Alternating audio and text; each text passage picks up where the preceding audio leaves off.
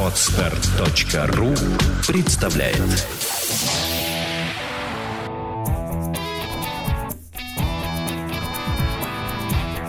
Александра Капецкая и Дарья Воронова в лучшем психологическом подкасте «Психология, мифы и реальность». Снова здравствуйте. Всем здравствуйте. Дарья Воронова меня зовут. Вернулась э, в чувство покоя, хотя из него, в общем, и не выходила. Спасибо, Даша, за терпение. Видишь, мы здесь немножечко э, вынуждены были обходиться без тебя, но мы очень рады, что ты с нами, тебя ждут наши слушатели. И тема у нас э, сегодня такая, она так и будет называться «Или-или». Загадочно. Ты знаешь, много таких приходит пациентов и много приходит э, писем, но как-то давай не будем зачитывать, наверное, эти письма, но мы объединим все одной общей идеей. Мужчины, именно мужчины, часто ставят на чашу весов как противоположный выбор карьера или отношения. Вот, бизнес или семья. А, Речь идет о тех, э, кто уже чего-то добился? Да, а, как правило, они оказываются у разбитого корыта. Или бизнеса нет, или семьи. А есть выдающиеся экземпляры, которые и семью теряют, и бизнес теряют. Откровенно спиваются просто. И, в общем, остаются у разбитого корыта. То есть в 25-26 он взлетел, 30 он, в общем, уже подвальный такой алкоголик или наркоман и не знает, как из этого выбраться. И приходят на проект «Чувство покоя», извини за прямоту, а, в надежде, что мы бесплатно окажем им помощь. И, в общем, иногда приходится и бесплатно оказывать помощь, потому что, ну, действительно, человек просто живет на улице. До это, такого прямо? Да, даже до такого это доходит. Но мне бы хотелось обсудить не конкретное письмо, не конкретную боль, потому что с той или иной стороны, но все приходит к одному. Все проблемы а, у человека начинаются вот с этой искаженной философии. Или отношения, а, или бизнес. Как это выглядит? Ну, допустим, когда мужчина говорит, я не могу сейчас жениться или не могу сейчас даже никого любить, потому что мне надо и перечислять, там, завоевать Google, завоевать там контакт, завоевать там еще что-нибудь, закончить разработки, задорого продать этот патент, а, и когда мне будет счастье, тогда я наконец смогу встречаться, а сейчас я весь в работе. Или, например, а, вроде как жена есть, и она вроде бы должна закрывать тылы, но он ее не любит, потому что он женился по плану. То есть вот он там 15, 16, 18 лет построил себе план, что в 26 у него должно быть там квартира, машина, бизнес, там определенная сумма денег. Да? И не просто квартира, а там в Женевском озере, допустим. И вот он э, в такое-то время у него там миллион, в такое-то время у него такая-то машина, в срок подходит жена. И бежим искать жену, ага, красивая, вроде ничего ко мне относится, женился, потом в 26 очнулся, у него все есть по списку, на кой черт она мне? Ну, то есть, как бы... Продал машину, да. разошелся с женой. Ну, примерно так, да. Решил, что Каен все-таки не так удобен, поэтому надо брать что-нибудь не такое пафосное. Угу. Ну, то есть, в общем, давай обсудим саму философию. Не чью-то личную проблему, а саму философию. Я хотела бы узнать у тебя, как человека из народа, так скажем, да, вообще тебе такие встречались люди, и как ты к этому относишься? Как ты воспринимаешь этих людей? Попадались? Ну, у меня есть примеры 30-летних э, одиноких мужчин. И причем, смотря на них, ты Еще думаешь... одиноких или уже одиноких? Уже или... одиноких. И та, и та. Уже, уже одиноких одиноких, э, к сожалению, не вижу я просто одиноких, без такого бэкграунда каких-то разбитых сердец и э, нереализованных каких-то планов да, на светлое до, до гроба, в общем, будущее э, совместная женщина. Я вижу на данный момент э, несколько у меня есть примеров разных, когда мужчина э, действительно в 25 или 26, 27, а я глубоко убеждена, надо сказать, что ранние браки это провал, э, вообще в принципе принципе для отношений, потому что есть период взросления, когда э, человек выстраивает новую философию уже после университета, да, или там начинает ее как-то на высшем образовании выстраивать, и э, на это нужно время, а когда в этот момент образовывается семья, нужно быть глубоко мудрым человеком, чтобы ее сохранить именно в этот период, создав и развивая. И сейчас, к 30 годам, поскольку мне самой 29, и я вижу, да, там, людей вокруг себя, там, своего возраста, я вижу мужчин, э, действительно, как ты говоришь, э, вот уже с таким бэкграундом, когда уже в огне и в воде и медные трубы вроде бы как уже пройдены, а счастье так и не найдено. К сожалению, они очень тяжело э, заново выстраивают какие-то отношения, просто потому что, во-первых, они не верят в их искренность. А во-вторых, э, действительно ставится на чашу весов э, я в работе, и я личность успешная, и я добиваюсь чего-то, и, и есть ли у меня результат, а против того, чтобы, ну, вернее, на противоположной ча- весов э, это личная жизнь, счастье и все прочее. То есть человек настолько уходит с головой в вот это построение карьеры, что про личное он как бы не то чтобы забывает, оно, конечно, не дает о себе забыть, а он просто пытается его заглушить разными способами.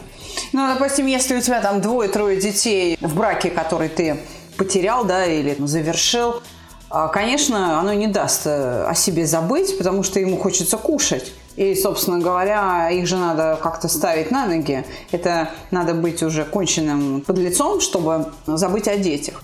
А, как правило, все-таки э, такого рода мужчины, они пытаются о детях заботиться и стараются ради них и так далее. Да, а, но весь ужас в том, что я, я с тобой соглашусь, действительно, или-или. А, вообще, мне, например, самой до сих пор непонятно, откуда это берется такая извращенная философия. Почему? Каждый раз, вот они приходя ко мне, я их спрашиваю, а почему вы так ставите вопрос? Ты знаешь, никто не смог ответить, почему. Все говорят, не знаю. Ну, то есть тыл из нормальной женщины не рассматривается совсем, просто потому что были ненормальные до этого отношения, или там неискренние, неглубокие, не, не любовь, или любовь рассыпалась. Вопрос э, не стоит э, в том, что можно найти действительно полноценные отношения, которые тебя не заберут от карьеры, не заберут твои деньги, не заберут там твою какую-то власть. Но э, когда я встречаюсь э, с ребятами, которые не просто служили, а которые воевали, да, я общаюсь с ними, и многие из них, в общем-то, те, кто умудрился адаптироваться на гражданке и не спился, да, они э, добиваются действительно многого и действительно становятся там и в том числе успешными бизнесменами, не только там наемными сотрудниками. И они вообще, э, первое, что они э, говорят друг другу, а для чего ты тогда живешь? То есть ради кого ты живешь? Ты как раз живешь ради своей семьи. Вот это все, вот деньги, слава, машина, это орденоносцы. Ребята, у кого, в общем, вся грудь в орденах и медалях, они говорят, а ради чего тогда ты живешь? То есть у них нет вопроса или бизнес, или семья, потому что это параллельные вещи, они разные, они не связанные.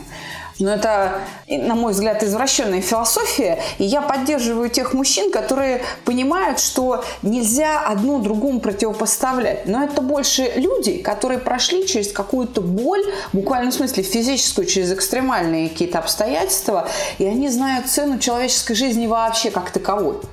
А сразу на первый план, ну, конечно, человеческие отношения выходят, да, есть, и э, тогда, а, не, а не мишура. Да, и тогда ты сразу понимаешь, что есть что в этой жизни. Подожди, что ты предлагаешь? Всех э, отправлять в горячие точки?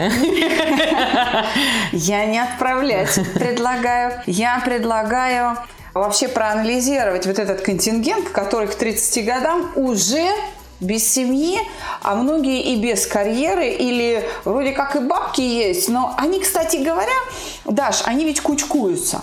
Ведь они сбиваются да? в стаи и в одной тусе тусуют. Вот эти вот э, успешные алкоголики. О да, о да, о да. Когда уже это в культ превращается определенный. Я, ну, я видела, да, на самом деле я видела реально таких ребят, и мне что-то, я, я просто смотрю так со стороны, мне их так жалко становится, что думаешь, господи, ну у тебя мозги же есть, у тебя же есть сердце, у тебя, ну пусть там где-то разбитое, подбитое, у тебя же есть вообще все данные для того, чтобы не ежиться, не, не выстраивать вокруг себя какие-то кордоны и заградительные барьеры, да, а просто попробовать, да, рисковать, да, открываться, но попробовать кого-то пустить э, в свою жизнь. А это превращается в такой бой со стороны девушки, что не каждая девушка на это вообще подпишется. Впечатление такое, что вот этот выбор или-или, он возникает из, знаешь, из какой философской идеи? Что отношения – это тоже такое, ну, нечто э, равное бизнесу. То есть это как захват высоты во время войны надо взять высоту вот такую-то стратегическую. Вот он, значит, все ресурсы с флангов по центру, как бы конница, пехота, артиллерия, все он кладет. Ага, высота взята, он женился. Дальше что? То есть как будто бы там нет любви в этих отношениях. И как будто бы потребность любви возникает уже тогда, когда они разрушены, но есть деньги, и есть полное понимание, что эти деньги тебе ни к черту вообще. Ну, есть они, ну дальше что? Не, есть другой еще аспект. Они боятся быть завоеванными.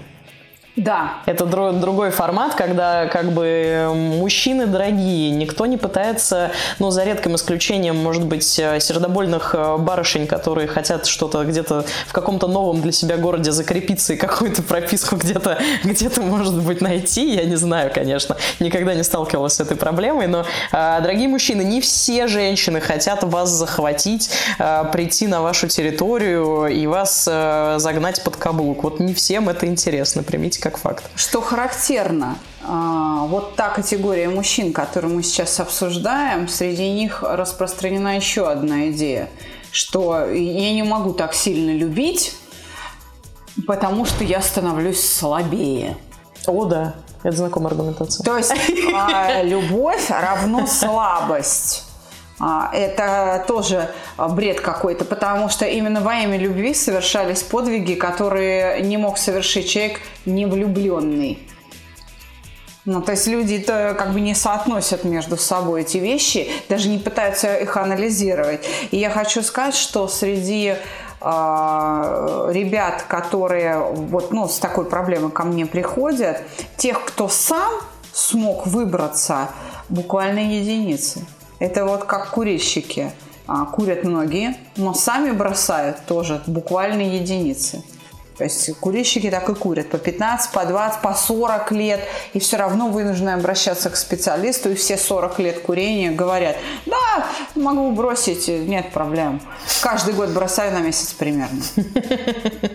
Слушай, ну я э, просто вижу в этом, да, если мы говорим про эмоции про то, что действительно руководит, я вижу в этом страх, первая история. И я вижу в этом обиду и стыд. Однозначно. А, если мы ну, разложим это в, там, в трех словах каждое, да, то страх, э, с одной стороны, страх одиночества, который толкает все-таки на хоть какие-то попытки, с другой стороны, страх того, что ты опять будешь под каблуком или, или что-то у тебя там не срастется, не случится, ты не реализуешься. С другой стороны, есть э, стыд за то, что ты не такой успешный или не такой классный, или не такой там, да, э, каким то себя хотел бы видеть или представляешь, или, в общем, как реальность, да, не бьется э, с тем, что происходит вокруг. И с другой стороны, обида на всех предыдущих, кто вот не оказался не такой, как рассчитывал. Совершенно верно. А это потому происходит, потому что люди отрываются очень сильно от реальности в погоне за вот этими материальными ценностями. То есть это очень конкретные люди, а, очень активные при этом, но э, те, э, кто мало думает на самом деле над жизнью, кто очень много делает и очень мало думает. И соображать э, уже успевает постфактум. Поэтому они в такие ситуации попадают. Ведь многие из них почему теряют семьи? Потому что они начинают давать себе такие права богов – ну, я же кормилец, имею право проститутку там, имею право напиться, я собственные пропиваю. Да еще я их еще и пропить не смогу, у меня их столько. Что тебе надо? Ты вон одета, обута, у тебя там личный водитель, а, сиди вообще молчи в тряпочку. Понимаешь, переживания других людей для них ценностью, к несчастью, не являются – и они становятся для них ценностью в тот момент, когда человек теряет эти самые отношения, которые он считал для себя обузой и обременением. Потому что он вдруг остается наедине с самим собой. Так есть кто-то да, рядом, на кого идет выход, Иногда они и зло срывают, они же не только удачами делятся, но и неудачами с близкими. А так никого нет. На кого ты сорвешься? На деловых партнеров ты будешь с ними драться, им высказывать? Ну или с ними целоваться, обниматься и заниматься сексом? Но Выпить тоже не всегда можно с ними. И поэтому э, мне бы очень хотелось, чтобы те, кто нас слушает из предпринимателей, понимали, что э, на самом деле э, отношения личные э, не могут противопоставляться карьере или бизнесу, потому что это а, разные вещи из разных совершенно категорий. Это несравнимые величины. Это все равно как твердое и кислое сравнивает. Одно другому совершенно не мешает, а скорее поддерживает. Потому что, ну, кто тебя еще э, приголубит, если ты где-то э, рискнул и проиграл? Если э, у тебя что-то не получается. Кто еще тебе просто тарелку супа нальет и выслушает? Как, как не близкий человек, твоя женщина, мать твоих детей. Подожди, а что можно ли обойтись без этих встрясок? Без э, вот этого разрушения и торнадо по личным отношениям? Вы слушаете подкаст «Психология. Мифы и реальность». Ты знаешь, некоторым удается. Как раз тем, кто понимает изначально – что семья и, э, так сказать, ну, то есть отношения, да, и бизнес – это несопоставимые вещи. Ну, это молодцы ребята, которые да. как бы строят карьеру и параллельно понимают, что должны быть тылы, параллельно понимают, что э, семья, но мне кажется, это тоже, опять-таки, из своей семьи идет, да, понимание вот этого. Даже не всегда. Это, э, это может быть просто способность учиться на чужих ошибках. Это проявление ума и интеллекта. Я приведу э, пример. Э, на российском рынке действует одна компания, очень крупная логистическая компания, так скажем, если не брать э, в расчет УАО РЖД, то она, собственно, первый номер на рынке и второй далеко позади. Так вот, владельцы – это семейная пара, у которых трое детей. И они приехали в Москву студентами третьего курса – нищими, собственно, в тяжелые 90-е. У обоих родители были военные, военнослужащие. То есть это, так сказать... Э, ну, тогда это завал. Да, плохо оплачиваемая работа. И, ну, когда а, пошло сокращение вооруженных сил, то, соответственно, людей уволили, а поскольку, поскольку они не офицеры и не могли нигде себя найти, то просто спились. Ну, вот, собственно, вот ребята, да, поженились, это студенческий, это как раз ранний брак, третий курс института, приехали в Москву, перевелись с трудом на вечерние, в общем, родили ребенка, продолжали учиться. Я разговаривала с этой семьей, говорила, как же вы смогли построить такую гигантскую компанию со своим производством, со всем, в общем, все, что есть сейчас, с такими активами сумасшедшими они говорят, а мы, как-то нам не было тяжело никогда. То есть они вот этой тяжести, что трудно, они как-то никогда не ощущали. Я говорю, приведи пример. И хозяйка, она миллиардер, но они миллиардеры, она говорит мне, знаете, мы, я помогала мужу грузить, в общем, э, на там яблоки э, перегружать э, на вокзалах. И мы приносили домой гнилые яблоки, которые можно было взять, да, ну, битые там, гнилые. Мы их ели и говорили друг другу, что они переспелые. То есть их вот, понимаешь, вот их взгляд на вещи, еще раз говорю, ранний брак, родители алкоголики, которые ничем помочь не могут. Люди приехали в Москву, на третьем курсе родили ребенка, и вот с этим взглядом на мир они выросли до э, миллиардного состояния. Это не просто так, это не там махинации на бирже, это не легкие деньги, это прям производство. Да, у них и логистика, но у них и вагоноремонтные заводы, и, ну, то есть у них там целая история. И начинали они с аренды, не знаю, одного квадратного метра в вагоне, чтобы как-то заработать. Сейчас им принадлежат целые составы, еще раз говорю, вагонно-ремонтные заводы и так далее. То есть это очень-очень известная, очень крупная компания. И они большие молодцы. И я хочу сказать, что они э, добились этого именно потому, что держались вместе. Потому что когда один говорил, что все, я больше не могу, а жена говорила, да ладно, подожди, давай попробуем еще раз, утро вечером мудренее. Когда она говорила, все, я не могу, у меня двое детей, он говорил, не волнуйся, я все сделаю сам. И вот так они и э, выжили, и добились многого. Еще раз, э, это показатель э, того, как э, отношение к жизни в целом определяет и результаты и в семье, и в бизнесе. Но это те, кто пришел, а те, кто сейчас уже в этой ситуации находится, в 30 э, с, э, ну уж не знаю, у разбитого, не у разбитого, но, по крайней мере, с, тре- с, трещинами, да, с трещинами а, в собственном баркасе. Взяться за ум. Здесь все начинается с того, ты признаешься сам себе, что ты в тупике. Это самое сложное. По большому счету, бизнес и э, уход в работу – это такая защитная форма поведения. Ну, это все защитное, как вредные привычки. Это Да. все, это, это же все, да, абсолютно в одних и тех же проявлениях. Я с ребятами там где-то выпил, я с ребятами там я курю или я еще что-то. Это неважно же во что. Это выходит в коллекционирование, в какие-то, да, Даже там- давай начнем новый стартап. Давай еще какой-нибудь бизнес замутим. От нечего делать, ты понимаешь? Ну и заработаем еще пару миллионов. А потом их также пропьем. А Вот, тоже от нечего делать. А, здесь нужно взяться за ум. Ты свою жизнь не помойки же нашел. Не на помойке, ты же ее не где-то подобрал. Да?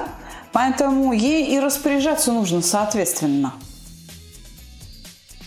Так, и всем чё, куда бежать, встряхивать мозг. Мне кажется, со стороны, ну да, те, кто пишут, молодцы на самом деле. И действительно, если э, кто-то понял, что в тупике, это уже как бы шаг для, ну это да, как осознание проблемы. А если, вот я, например, наблюдаю на своих э, друзьях, знакомых, там, приятелях, э, да, кто в круге есть, э, что э, как бы это очень хорошо с точки зрения бизнеса, с точки зрения работы, с точки зрения успешности, работы в больших там крупных корпорациях или компаниях или мелких, неважно, да, там с там топ-сегмент и, все очень круто. Но одиночество, одиночество то, которое не осознается, оно на подкорке осознается, но оно не, как э, вот эта проблема, она не выходит на поверхность, оно только крутится в формате проявления вот как раз вредных привычек или еще чего-то, да, ну то есть оно находит совершенно другой выход. Ты знаешь, э, здесь нужно перестать врать лично самому себе, вопреки коллективу. Потому что жизнь твоя, не коллективная. Вот в этом смысле у таких людей, у них хватает смелости. Если бы они были очень сильно трусливы, вот прям вот патологически трусливые, они бы не достигали тех целей, которые они достигают, пусть они даже и материального плана. Но там действительно нужно рисковать и очень серьезно, чтобы там, заработать много денег. Иногда это вообще на грани законности или незаконно даже что-то. Что тут, собственно, скрывать, да? Это же факты нашей жизни. Поэтому, э, ребята, наберитесь той самой смелости, которой у вас с лихвой хватает. Просто перестаньте врать самим себе. Потому что они действительно, они пашут сверхурочно, с понедельника по пятницу, с пятницы по понедельник они бухают сверхурочно. А, да, с тем же энтузиазмом. В понедельник с утра просыпаются, Red Bull мешают с кофе и опять на работу.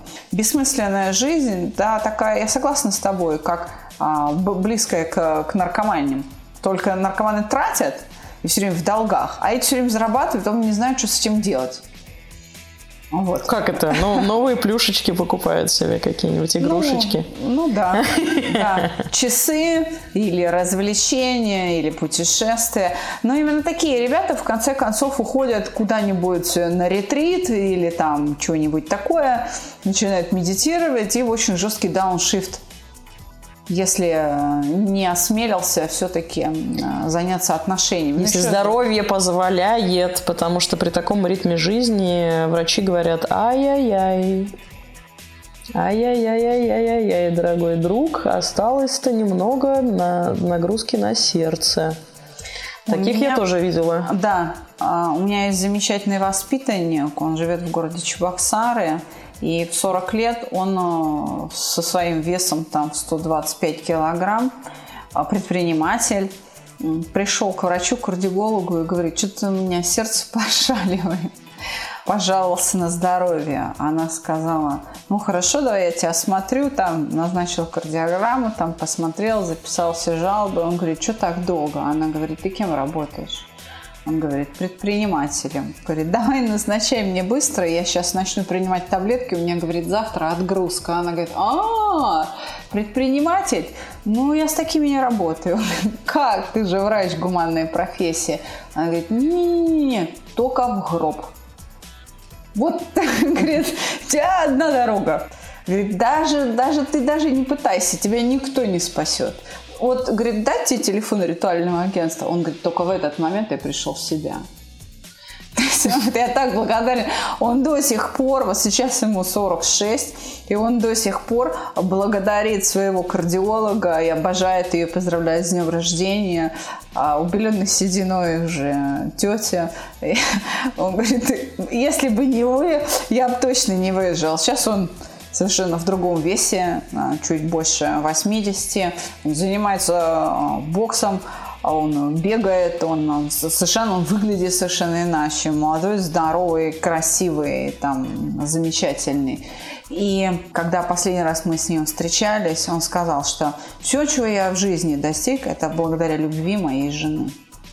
Вот благодаря ее любви я всего этого достиг. Он говорит, благодаря ее любви я вообще выжил и, э, ну вот сейчас э, не такой, какой я есть. А он как раз один из тех, э, кого сократили из вооруженных сил, будучи там молодым офицером, сокра... деваться некуда, никуда не берут, путь только один, становись предпринимателем. Все. Телефон проекта плюс 7 495 2013 511. Звоните. Консультации бесплатные. Бизнес по-российски. Давай какую-нибудь финальную фразу. Я не хотела обсуждать сегодня какое-то конкретное письмо. Я просто хотела, чтобы сегодня в эфир вышел просто какой-то набор наших мнений, набор наших каких-то воззрений, чтобы, может быть, люди начали обсуждать это под подкастом в наших социальных сетях. И, может быть, давайте найдем способ помогать таким ребятам, кто еще только является стартапером или кто уже готовится к дауншифту. Давайте все-таки обсуждать бизнесовые проблемы более открыто, потому что это важно для вас в общечеловеческом смысле. Мы о вас беспокоимся. Пишите, обращайтесь. Мы готовы помогать предпринимателям и людям, строящим карьеру, быть счастливыми. В стрессовых э, ситуациях при отсутствии личной жизни. Дорогие мужчины, как говорится, не хлебом единым жив человек. А, не, не только карьерой, не только деньгами, хотя это, несомненно, важно. И женщины смотрят на амбиции мужчин. Я лично смотрю, да, могу по себе сказать, на то, насколько человек реализован к 30, к 35, потому что это важно просто с... Для мужика это важно. Важно вот, да, выложить, да, выложить на стол да. и, и сказать, я могу, я классный, я профессионал, я на уровне, но при этом всем не забывайте про то, что должны быть тылы, и даже если вы сейчас его не, а, себе не создали и не построили, то просто позволяйте людям входить в вашу жизнь для того, чтобы э, ваша жизнь приобретала смысл не только денежный, не только карьерный. А ведь мы на самом деле живем все не для того, чтобы просто бумажка была длиннее и пачка была толще. Для того, чтобы куда-то это все потом тратить и слышать смех, а, радость и чувствовать объятия на себе. Совершенно верно. Когда идете вперед, не забывайте оглядываться назад. Посмотрите, что остается за вами. Спасибо. До следующей темы тогда, до следующего обсуждения. До свидания.